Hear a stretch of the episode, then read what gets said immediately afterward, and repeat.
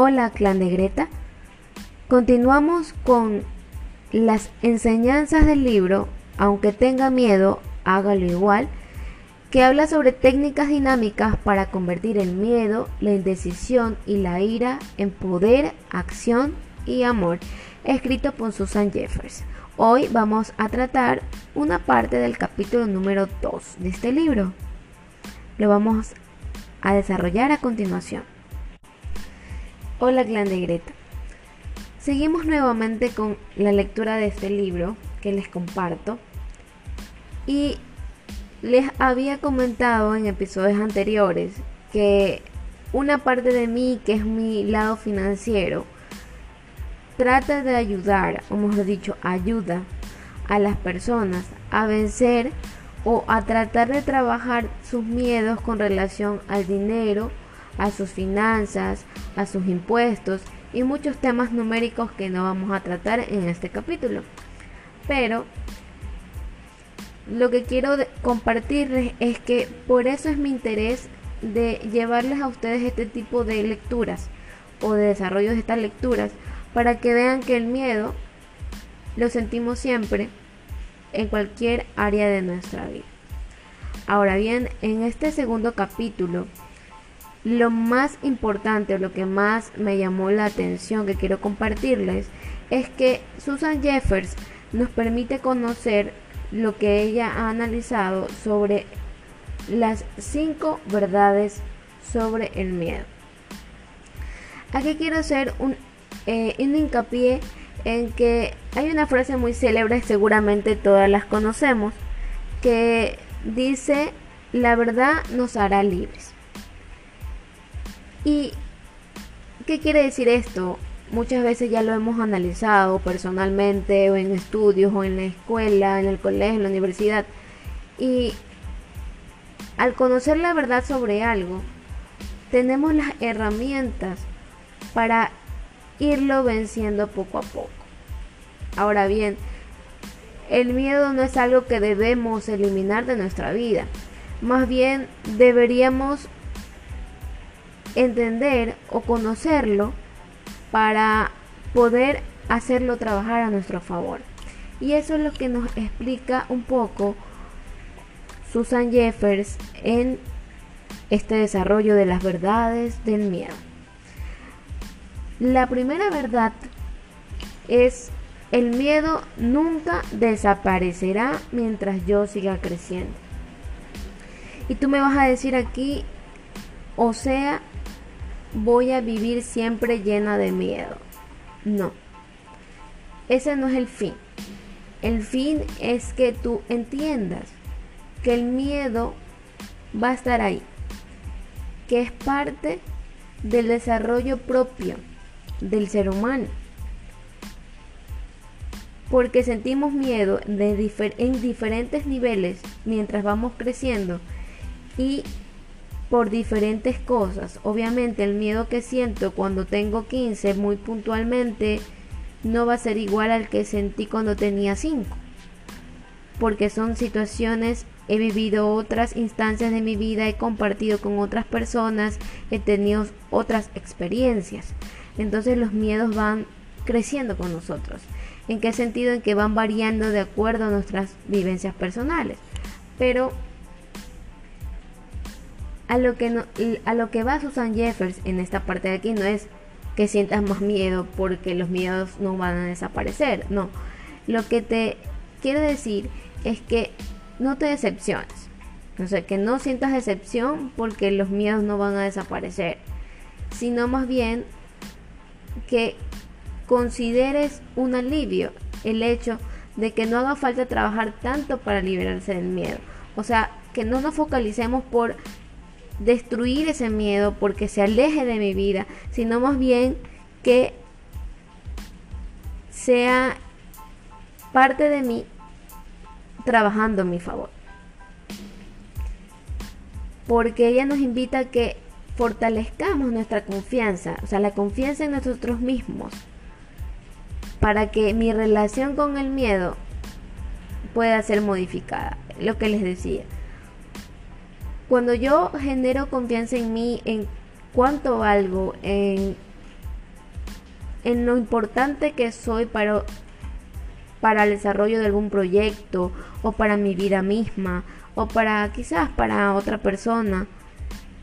En ese momento, al mejorar mi confianza en lo que valgo, en lo que soy, en lo importante que soy en este mundo, sé que el miedo es un impulso, pero no es un ancla.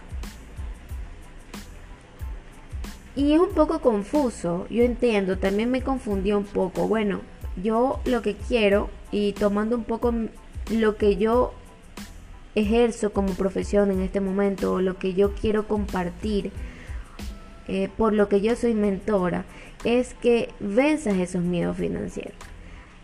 Venzas miedos financieros. En el sentido de que primero aceptes que existen. existen esos miedos contigo pero tienes que ir entendiendo que esos miedos para que desaparezcan tienes que conocer cuáles son y reconocer que viven en ti o están contigo o en tu pareja. En todo caso, volviendo a esta primera verdad, para que no te preocupes, para que no estés tan estresada porque sientas un deseo un deseo que te causa impotencia, de decir quiero que desaparezca el miedo que tengo, debes recordar que no va a desaparecer. Pero que si puedes hacer que a través del desarrollo tuyo personal y que tú confíes en ti, ese miedo solamente sea parte del trabajo diario de ese impulso, como te decía, esa catapulta a seguir con tus proyectos. O sea, no me voy a detener aunque tenga miedo. Tú estás ahí miedo, pero eso no quiere decir que si tú estás ahí, yo deba detenerme. Más bien eres para mí y eso es lo que yo analicé en esta primera verdad, que el miedo está ahí, pero yo lo veo como un amigo. Y a este amigo le digo, bueno amigo o miedo, tú estás ahí. Tú me haces recordar que si yo me quedo contigo y sigo creyendo que lo que tú quieres que yo piense es lo que debo hacer, donde debo quedarme, yo tengo la fuerza y te voy a decir que no. Pero cuando sienta que me acelero, tú sí me sirves para decirme me voy a detener un momento. No para retroceder, sino para pausar y decir, bueno, voy a analizarme otras alternativas. ¿Cuál es mejor? Entonces mi consejo sobre esta primera verdad es que reconozcas que existen los miedos, pero que el miedo no va a desaparecer, pero debes tenerlo como un aliado. O sea, como es, e, es esa voz interna que te dice, ¿sabes qué? Te está diciendo algo negativo, te dice tú no puedes, pero como nosotros tenemos tanta confianza en nosotros y nos gusta llevar la contraria sobre cosas negativas, o sea, cuando alguien me dice que yo estoy mal, ese miedo me está diciendo, sabes que quédate, quédate porque, porque no vas a poderlo hacer. Yo voy a buscar la herramienta para superarme y hacerlo. Entonces, eso es eh, lo que nos indica en la primera verdad. La segunda verdad nos dice que la única manera de liberarse del miedo a hacer algo es hacerlo. Y bueno, aquí me quedo un poco confundida y a lo mejor tú también, y vas a decir, bueno, pero si hace un momento, en la verdad número uno me dijiste que el miedo no va a desaparecer y que tengo que aprender a vivir y combatirlo como un ángel y un demonio en mi oído. Y ahora me dices que para liberarme de él tengo que hacer algo. Claro. Y después de leer me di cuenta que hacer algo o el miedo tiene diferentes dimensiones, ¿no? Hay, hay miedos que no pueden ser curados sin ayuda de alguien especialista, sin algún especialista, porque son tipofobias, ¿ya? Y hay miedos a cosas más pequeñas o cosas puntuales y especiales que en las que el miedo no tiene necesidad de estar. Y que en esas situaciones puntuales, al momento de que yo lo afronto, yo afronto ese miedo, a la al ponerme en acción, ese miedo desaparece. o por lo menos se aleja bastante de mí. Yo quiero en esta parte, para un poco ilustrarte lo que yo entendí sobre esta segunda verdad con mi experiencia. Mi experiencia personal y profesional eh, en tomar la decisión de hacer algo, de vencer el miedo que tenía de salir del trabajo en el que estaba. Yo no te puedo decir que era un mal trabajo. No puedo hablar mal de, mal de nadie o mal de, la, mal de la situación laboral o de lo que yo vivía ahí. Porque yo fui la única que decidió estar ahí, seguir ahí por 10 años. Llegó un momento en el que yo dije, no puedo, no puedo, ya no creo que pueda estar ahí. No me siento satisfecha, no me siento bien conmigo, con mi desarrollo profesional y personal. Necesito moverme, necesito hacer algo que me llene. Pero mi miedo particular era no voy a generar los mismos ingresos que genero con confianza y tranquilidad que llegan a mi cuenta todos los meses si yo salgo de este trabajo, porque mi plan nunca fue volver a otro trabajo. Yo ya no quería ese estilo de vida, no me gustaba para mí. Por eso aclaro, no es algo que esté mal, pero yo no lo quería para mí. Pero ¿qué pasa? Este, eh, y sé que era un miedo terrible sentirme mal en el trabajo y a la vez pensar, no, no, ya voy a decir me voy porque mi, corazón palpitaba, eh, sudaba, las manos se me ponían frías, tenía eh, dolores estomacales, me sentía terrible. Y me tomó mucho tiempo, o sea, después de pensar esto, me tomó un año decidir hacer algo. Y te puedo confesar que en la primera acción me arregié demasiado. Invertí y no fue en la medida que yo pensé que iba a ir esta inversión, este, negocio, este emprendimiento en el que yo iba a volqué todas mis expectativas de ingresos económicos. Pero bueno, he seguido desarrollando mi proyecto eh, profesional de ayudar a las personas a trabajar sus miedos financieros. Que entiendo ahora que esa primera parte en la que me pude haber equivocado en decisiones económicas fue el paso a hacer algo. Hice algo. Quizás lo que yo hice no sea lo que tú debas hacer. Pero si sientes insatisfacción en un lugar, no te sientes cómoda, no te sientes tranquila, no te digo que tomes tu cartera, tu bolso y salgas corriendo de ahí. Pero comienza a hacer algo por lo menos la intención de buscar otra fuente de trabajo ya es hacer algo. Comenzar a poner tu hoja de vida en otra parte o en una bolsa de trabajo ya es hacer algo. Pero solamente estar ahí quejándote de algo que no te gusta sin hacer nada es simplemente dejar que el miedo siga amarrándote a la silla de escritorio que tienes frente a tu frente a tu computadora todos los días.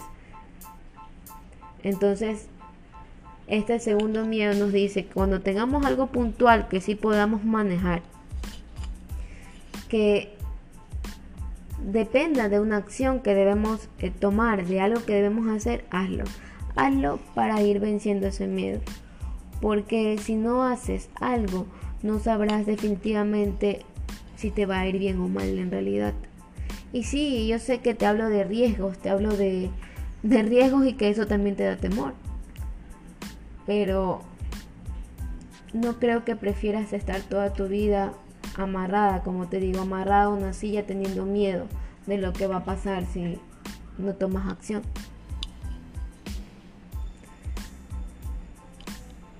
Y quiero dejarte con estas eh, dos verdades. Y en un próximo capítulo contarte las siguientes para que puedas analizar. Analizar estas dos verdades y qué tanto tienen impacto, qué tanto impacto tiene el miedo en tu vida y cómo puedas o cómo puedes hacer para irlo como te decía, no liberándote de él, pero tal vez haciéndolo tu aliado para darte el impulso. Porque así como a mí me dio, me daba miedo salir de, mi lugar seguro por un miedo financiero, por miedo familiares, por miedo al que dirán, a la vez también tenía miedo de pasar toda mi vida en un solo lugar y envejecer, no siendo feliz. Entonces me prefería apalancarme en ese miedo y yo no quería ese miedo para mí de pasar mi vejez en un lugar en que no era feliz y preferí tomar ese otro riesgo. Pero es mi experiencia personal. Yo sé que tú tienes una, una experiencia quizás similar o diferente, que es muy valiosa y que, y que estás trabajando para liberarte de ella o para irle venciendo poco a poco o para hacerla tu amiga para mejorar. Así que te invito a que analices estas dos verdades y si tú quieres te contactes, te contactes conmigo en mis redes eh, personales y empresariales y conversemos más sobre este tema. Les quiero mucho, cuídense y recuerden, el miedo no nos debe estancar, solamente debe ser nuestro aliado para dar el siguiente paso.